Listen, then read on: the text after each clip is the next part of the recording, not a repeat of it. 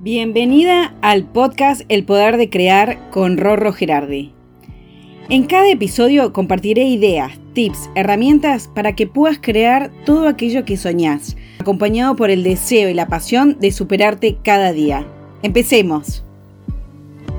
En la vida tenemos todo tipo de personas que conforman nuestras relaciones humanas. Algunas son un verdadero placer, nos llenan de energía, de luz, pero hay otras que parece que vienen con el propósito de hacernos la vida imposible, de hacernos sufrir, y que cuando estamos con ellas sentimos que nos absorben toda la energía, por más que sea una conversación de pocos minutos. Frases llenas de malicia, doble sentido, burlonas y hasta hirientes, escudadas bajo, te lo digo por tu bien, es un chiste, o es una crítica constructiva, y que de constructiva tiene poco y nada. Si escuchaste otros episodios de mi podcast, sabrás que suelo insistir que venimos a esta vida a ser felices, a vivir en plenitud, armonía, paz y llenos de amor. Pero la vida está compuesta de algunos desafíos, y en algunos casos, esos desafíos se tratan justamente de saber cómo lidiar con este tipo de personas. Cuando se tratan de parejas o amigos, resulta más sencillo, entre comillas, porque yo puedo terminar esa relación, con todo el dolor que conlleva y la valentía que se requiere. Pero la verdadera dificultad está cuando esas personas tóxicas son nuestros propios padres, hermanos, hijos o el padre o madre de mis hijos, porque son relaciones que nos mantienen ligados a ellos de por vida. Estas personas tienen todas algunas características en común muy particulares. Son personas violentas, que puede ser a nivel físico como verbal.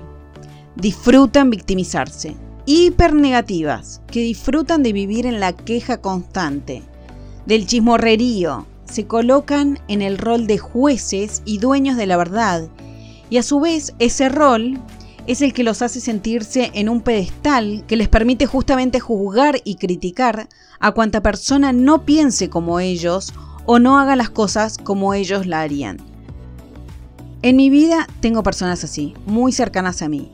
Y si bien durante muchos años tuve momentos que sentía me contagiaba de esa energía negativa, porque sí, esa energía se contagia, siempre tuve en claro que yo no quería ser esa clase de individuo. Uno de los trabajos más importantes que hice fue usar la ley del espejo, para comprender qué de ellos había en mí o no.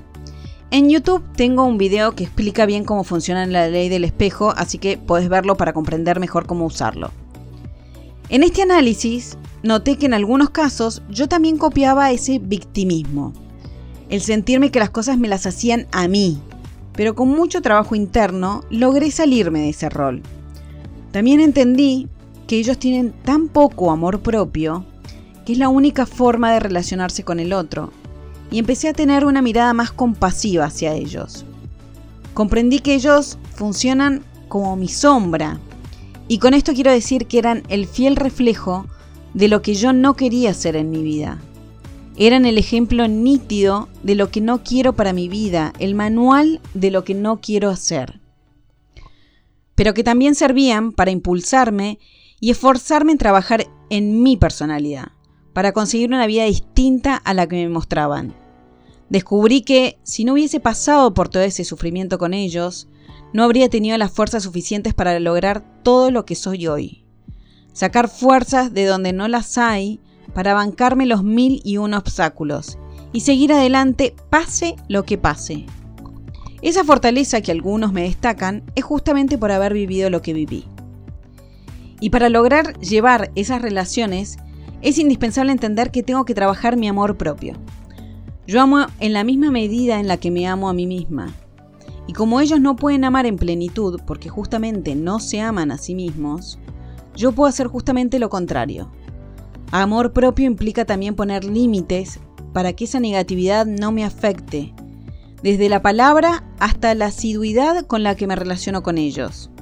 Saber mantener distancia es una de las mejores herramientas para preservarnos y no dejar que nos lastimen gratuitamente. Saber qué les decimos y qué no, para no darle justamente argumentos para que luego nos agredan.